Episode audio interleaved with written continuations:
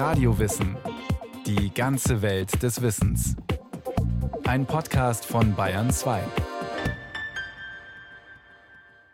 Erich und Margot Honecker haben mehr als zwei Jahrzehnte lang den Staatssozialismus der DDR geprägt und dabei immer mehr den Kontakt zum Volk verloren.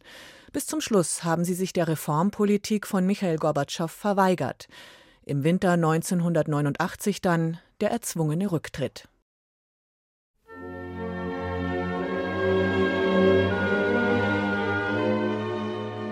Margot habe ihn fasziniert, weil sie ein hübsches junges Mädel war, sagte Erich Honecker einmal in einem Interview, und weil sie sehr aktiv war in der kommunistischen Bewegung. Und Margot Honecker meinte rückblickend, Erich habe ihr gefallen, weil er ein guter Kamerad war. Er sei sehr spontan und liebevoll gewesen. Erich und Margot Honecker lernten sich nach dem Zweiten Weltkrieg in Halle an der Saale kennen. Der Faschismus war besiegt, Europa lag in Trümmern. Erich und Margot stürzten sich euphorisch in die kommunistische Jugendarbeit, wollten dabei sein beim Aufbau einer neuen sozialistischen Gesellschaft unter der Direktive der mächtigen Sowjetunion und ihres großen Führers Stalin. Über ihre politische Arbeit kamen sich die beiden näher. Erich Honecker war Vorsitzender der FDJ, der Freien Deutschen Jugend. Margot war dort ebenfalls Funktionärin und trat bei der Gründung der DDR im Oktober 1949 zum ersten Mal ins Rampenlicht der Öffentlichkeit. Fotos zeigen die 22-Jährige glücklich strahlend neben dem Spitzenkommunisten Wilhelm Pieck, dem sie im Namen der Jugend einen Blumenstrauß überreichte und ihm zu seiner Wahl zum ersten Präsidenten der Deutschen Demokratischen Republik gratulierte. Vier Jahrzehnte später hatte sich das Szenario grundlegend geändert. Erich und Margot Honecker, mittlerweile ins Machtzentrum der sozialistischen DDR aufgestiegen, standen an ihrem politischen Ende. Der Historiker und wissenschaftliche Leiter des DDR-Museums in Berlin, Dr. Stefan Wolle. Also insgesamt war ja das gesamte kommunistische Lager, das Herrschaftssystem der Sowjetunion vollkommen brüchig geworden. Und es war bloß dann die Frage, eigentlich kann man im Nachhinein sagen, in welcher Form es zusammenbricht. 6. und 7. Oktober 1989. Die Führungselite der DDR feierte den 40. Jahrestag der sozialistischen Staatsgründung. Auf dem Alexanderplatz riefen tausende Demonstranten Gorbi, Gorbi, hilf uns, Gorbi, hilf uns. Gemeint war damit der sowjetische Parteichef Michail Gorbatschow, der als Ehrengast zu den Feierlichkeiten in Ostberlin eingeladen war. Die innenpolitische Lage der DDR war angespannt. Das sozialistische Machtsystem unter dem 77-jährigen Erich Honecker wankte. Seit Wochen flohen DDR-Bürger und Bürgerinnen über Ungarn und die Tschechoslowakei in den Westen. Nicht nur in Ostberlin, auch in Leipzig, Halle und anderen ostdeutschen Städten kam es zu Protesten. Den Sozialismus, so sagt man bei uns immer, in seinem Lauf halten wir Ochs noch Esel auf hatte Erich Honecker noch im August 1989 gesagt. Und Margot hatte verkündet, dass der Sozialismus unwiderruflich gesiegt habe und es niemandem gelingen werde, das Rad der Geschichte zurückzudrehen. Das war Mitte Juni 1989, als unter ihrer Leitung im Palast der Republik der neunte Pädagogische Kongress der DDR stattfand. Als Ministerin für Volksbildung hatte sie ihn von langer Hand vorbereiten lassen mit dem Ziel, öffentlich die Errungenschaften der sozialistischen Bildungspolitik zu demonstrieren. Fast zeitgleich war der sowjetische Parteichef Michail Gorbatschow auf Staatsbesuch in Westdeutschland. Gorbi, Gorbi, Gorbi skandierten auch dort Tausende. Die Reformpolitik von Gorbatschow näherte die Hoffnung auf eine Öffnung des sozialistischen Ostblockes, auf ein Ende des jahrzehntealten Ost-West-Konfliktes in Westdeutschland als Politstar gefeiert, von der ostdeutschen Bevölkerung als Reformer begrüßt, begegnete ihm die sozialistische Führungsriege der DDR unter Erich Honecker mit Ablehnung. Mit starrem Gesicht hatte Margot Honecker auf dem Pädagogischen Kongress im Palast der Republik verkündet, dass mancher, der das weit von sich weisen würde, sich mit den Gegnern des Sozialismus zusammengetan habe. Und sie verstieg sich zu der Forderung, dass unsere Zeit eine Jugend brauche, die kämpfen könne, die den Sozialismus stärken helfe, die für ihn eintrete und ihn verteidige mit Wort und Tat. Und wenn nötig, mit der Waffe in der Hand. Wenige Wochen nach der skurrilen Rede von Margot Honecker begann die Massenflucht vor allem junger Menschen aus der DDR und leitete das Ende der Ära Honecker und das Ende des ersten sozialistischen Staates auf deutschem Boden ein. Lange Jahre hatten Erich und Margot Honecker den sogenannten Staatssozialismus der DDR geprägt, mit zunehmender Härte und wachsendem politischem Starrsinn. Erich Honecker war als Staats- und Parteichef zum mächtigsten Mann des DDR-Regimes aufgestiegen. Die 15 Jahre jüngere Margot setzte ab 1963 als Ministerin für Volksbildung innovative Konzepte wie polytechnische Bildung und Ganztagsbetreuung durch. Aber auch umstrittene Maßnahmen wie den Wehrkundeunterricht. Der beste Freund des deutschen Volkes solle leben. Der Freund aller jungen Menschen, der große Stalin.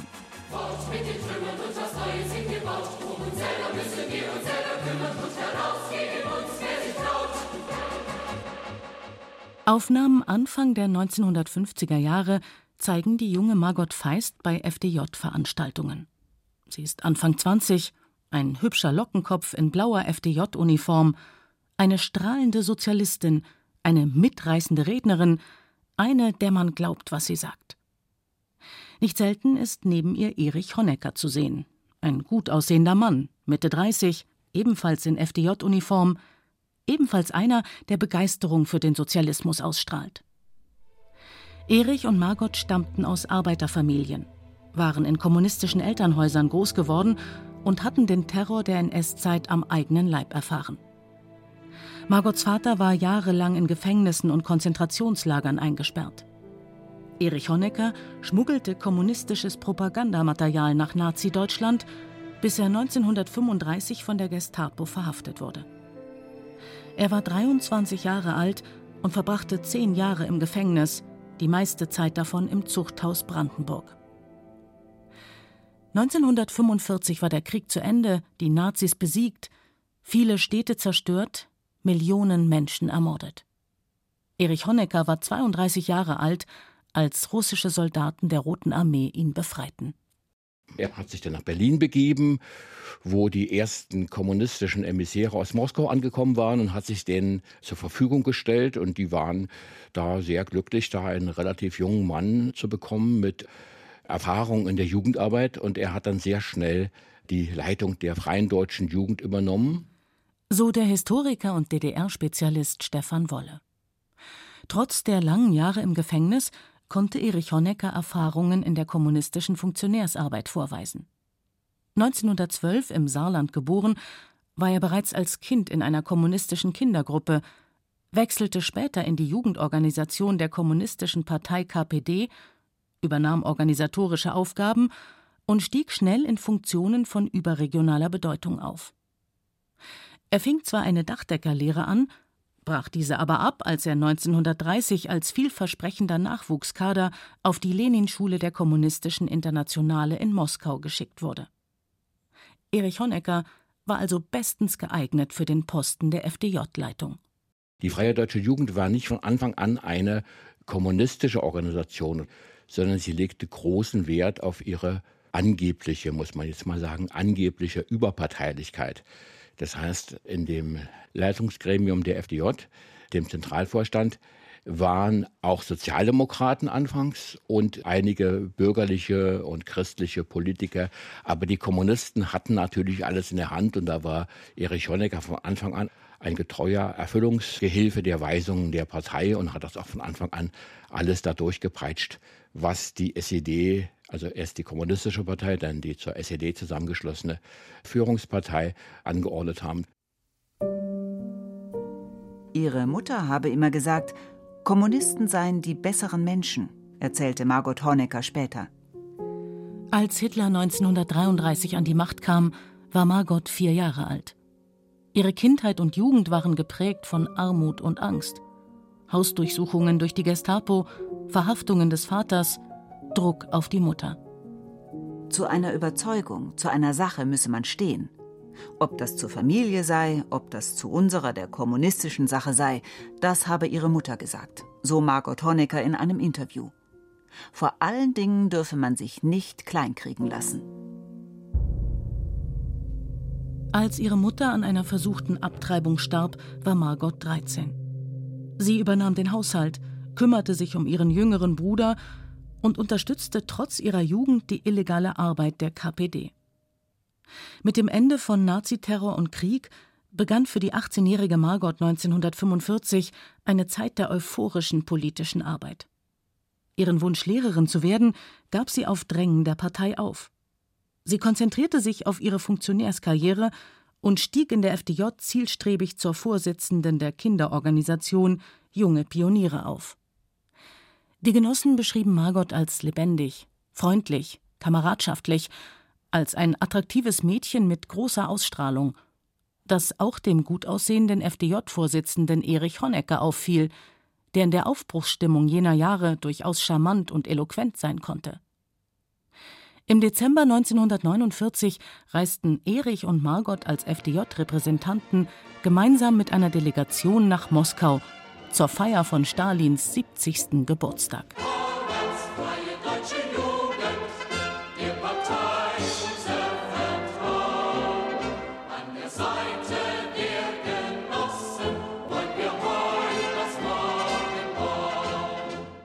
Das sei natürlich für sie beide ein großes Erlebnis gewesen erinnerte sich Erich Honecker später. Festveranstaltung im Bolschoi-Theater, Stalin und Mao Zedong auf der Bühne, später dann die Geburtstagsfeier im Kreml.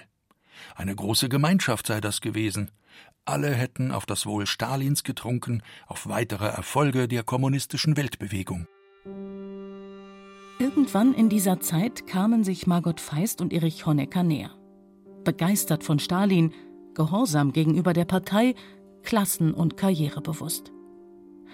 Doch als Erich die Affäre mit Margot begann, war er bereits verheiratet mit Edith Baumann, seiner Stellvertreterin im FDJ-Vorstand. Das war das große Problem, denn das war nicht üblich in den Führungszirkeln der SED, dass man da irgendwie auf außerehelichen Pfaden wandelte. Das war strengstens untersagt. Die Partei war damals noch sehr puritanisch und sehr auf, ja, was sie selbst Moral, Sitte und Anstand nannten, ausgerichtet. Und es bedurfte dann einer speziellen, sagen wir mal fast, Erlaubnis von Walter Ulbricht, dass sich hat Erich Honecker scheiden lassen und hat dann eben Margot Honecker geheiratet und da gab es auch schon ein Baby. Walter Ulbricht war Chef der SED, der Sozialistischen Einheitspartei Deutschlands, bei der alle Macht in der DDR lag. Unter dem Druck der Sowjets war er dafür verantwortlich, Partei und Gesellschaft der neu gegründeten DDR auf stalinistischen Kurs zu bringen und weltanschauliche Abweichungen in allen Lebensbereichen auszuschalten. Für die Affäre seines FDJ-Vorsitzenden Erich Honecker zeigte er wenig Verständnis. Er stellte sich auf die Seite von Erichs Frau Edith Baumann, die sich hilfesuchend an ihn gewandt hatte. Mitglieder der FDJ schilderten, wie Erich Honeckers Führungsstil sich in dieser Zeit veränderte. Er wurde zunehmend verschlossen und autoritär, ließ sich auf keine Diskussionen mehr ein und berief sich im Zweifelsfall auf Walter Ulbricht und das Politbüro. Im privaten Bereich wagte er aber, sich gegen die Partei zu stellen und entschied sich für Margot. Bis die beiden heiraten konnten, sollten allerdings einige Jahre vergehen. Das Pärchen Margot und Erich haben das dann auch gegen alle Widerstände durchgesetzt und er wäre wohl auch bereit gewesen, zugunsten seiner geliebten Margot auf seine politische Karriere zu verzichten. Das war wirklich was Besonderes. Er hat es riskiert. Andere sind über solche Sachen wirklich gestolpert und von der Karriereleiter runtergefallen. Honecker nicht so. Als überzeugter Stalinist wurde er 1950 Mitglied im Zentralkomitee, dem obersten Gremium der SED. Der Kreml drängte auf eine Umsetzung von Stalins Richtlinien. Enteignung und Kollektivierung sollten forciert werden, ebenso der Aufbau von Produktionsgenossenschaften, die Ausschaltung politischer Gegner. Gemeinsam mit Margot verstärkte Erich Honecker den Kampf der FDJ gegen kirchliche Jugendgruppen. Die Unruhe in der Bevölkerung nahm zu. Es kam zu Versorgungsengpässen, viele flüchteten in den Westen. Am 17. Juni 1953 kam es in Ostberlin und anderen Städten der DDR zu Protesten, die von sowjetischen Panzern niedergeschlagen wurden. Da tausende FDJ-Mitglieder die Demonstrationen unterstützt hatten, gerieten Erich Honecker und Margot Feist als führende FDJ-Funktionäre in die Kritik. Beide waren auf einem Tiefpunkt ihrer Karriere. Obwohl Erich immer noch nicht geschieden war, lebten sie bereits zusammen. 1952 hatte Margot die gemeinsame Tochter Sonja bekommen. Politisch geschwächt und mit einem immer noch ungeordneten Privatleben mussten die beiden sich die Maßregelungen der Partei gefallen lassen. Margot musste eine einjährige Trennung von ihrer kleinen Tochter in Kauf nehmen. Aufgrund von Intrigen, die er nicht habe verhindern können, so Erich Honecker, sei Margot per Parteibeschluss 1953 für ein Jahr auf die Jugendhochschule in Moskau geschickt worden. Es sollte einige Jahre dauern, bis die Karriere der Honeckers wieder ins Laufen kam. Nach Erichs Scheidung konnten die beiden endlich heiraten. Und als Margot 1954 aus Moskau zurückkam, durfte sie ihre Tätigkeit bei der FDJ zwar nicht mehr aufnehmen, nach einigem Hin und Her bekam sie aber die Leitung der Lehrerbildung im Ministerium für Volksbildung übertragen und nutzte die Chance. Sie arbeitete sich schnell ein, suchte sich politisch verlässliche Mitarbeiter und baute ihre Macht aus. 1958 wurde sie stellvertretende Ministerin für Volksbildung und Erich Honecker der verantwortliche Sekretär für Sicherheit.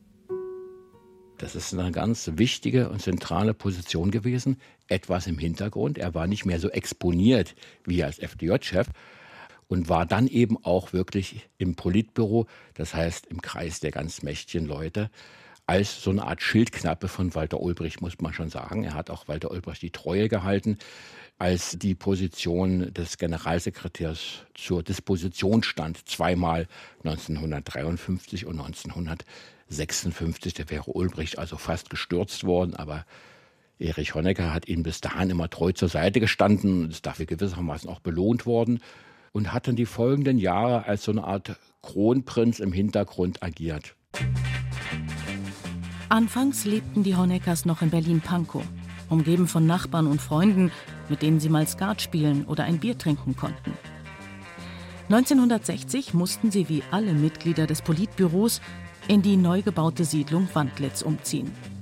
Das Gelände lag in der Nähe von Bernau, etwa 40 Fahrminuten nördlich von Berlin, umgeben von einer Mauer, bewacht vom Ministerium für Staatssicherheit, ausgestattet mit einigem Komfort. Clubhaus, Schwimmbad, Hauspersonal, einem Laden mit hochwertigen Westprodukten und Waren, an denen es in der DDR mangelte, wie frischem Obst und Gemüse. Wandlitz sollte der Sicherheit des sozialistischen Führungskaders dienen, bedeutete aber auch eine Überwachung des Privatlebens. Jedes Kommen und Verlassen der Siedlung, jeder Besuch wurde registriert. Die Proteste von 1953, die Unruhen in Ungarn 1956, die anhaltenden wirtschaftlichen Probleme der DDR, die weiterhin massenhafte Abwanderung nach Westdeutschland. 1961 fiel der Beschluss, die Grenzen nach Westen zu schließen, mit einem sogenannten antifaschistischen Schutzwall, der Berliner Mauer. Als Sicherheitssekretär konnte Erich Honecker sich nun als politischer Hardliner profilieren. Er plante und organisierte den Mauerbau und befürwortete den Schießbefehl an der innerdeutschen Grenze. Die Karriere der Honeckers ging steil nach oben. Beide wussten sich in den Machtkämpfen innerhalb der SED durchzusetzen. 1963 wurde Margot Genossin Minister für Volksbildung, wie es im DDR-Jargon hieß. Das war also nicht unbedingt jetzt eine Folge der hohen Position, die ihr Mann hatte. Das war durchaus eine eigenständige politische Karriere, die sie da angenommen hat. Seit 1963 war ein Teil einer sehr entschiedenen Modernisierung der Volksbildung hatte zwar formal nicht die entsprechende Qualifikation, sie hatte ja bloß die Volksschule besucht, aber das machte in der DDR nichts, wenn man die rechte politische Einstellung hatte. Da konnte man über formale Qualifikationen sich hinwegsetzen. Als Margot Honecker das Ministeramt übernahm, war sie Mitte 30 und brachte mit ihrem lockeren und angenehmen Führungsstil aus der Jugendarbeit frischen Wind ins Ministerium. Sie arbeitete intensiv und war kompetent.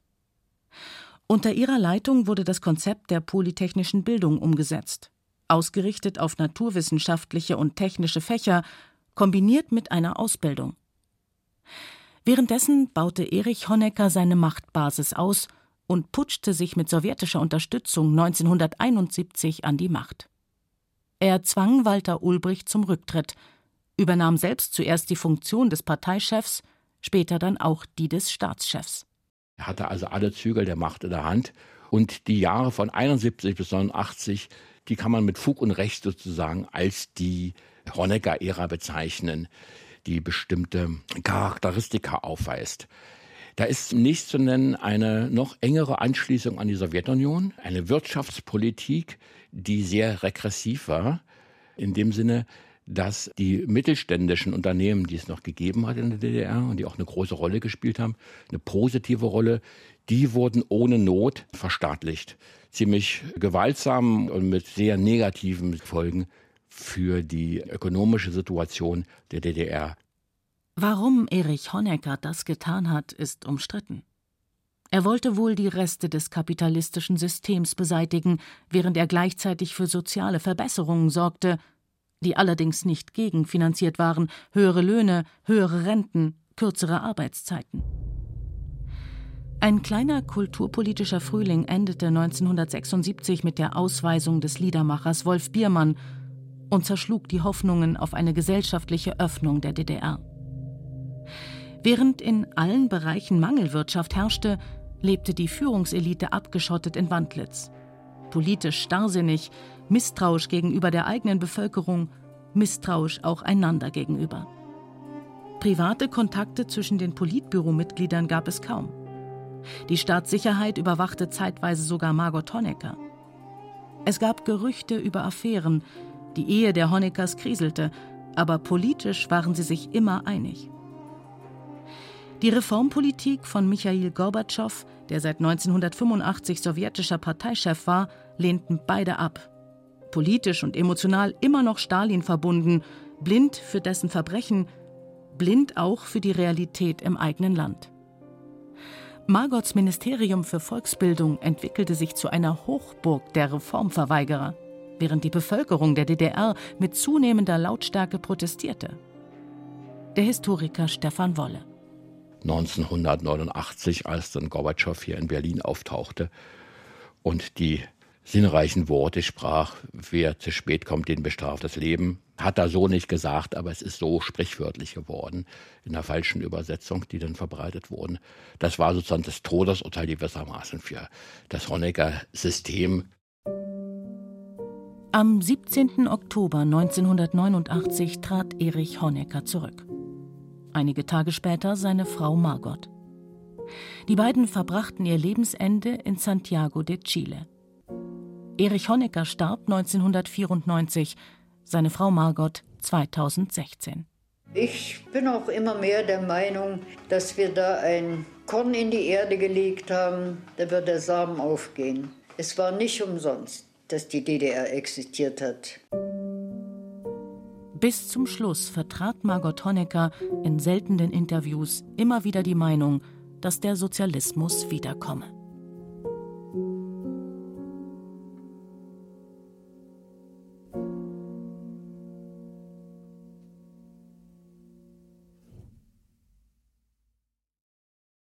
Das war Radio Wissen, ein Podcast von Bayern 2. Autorin Renate Eichmeier, Regie Christiane Klenz.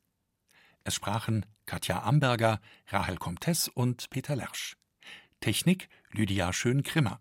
Redaktion Thomas Morawetz.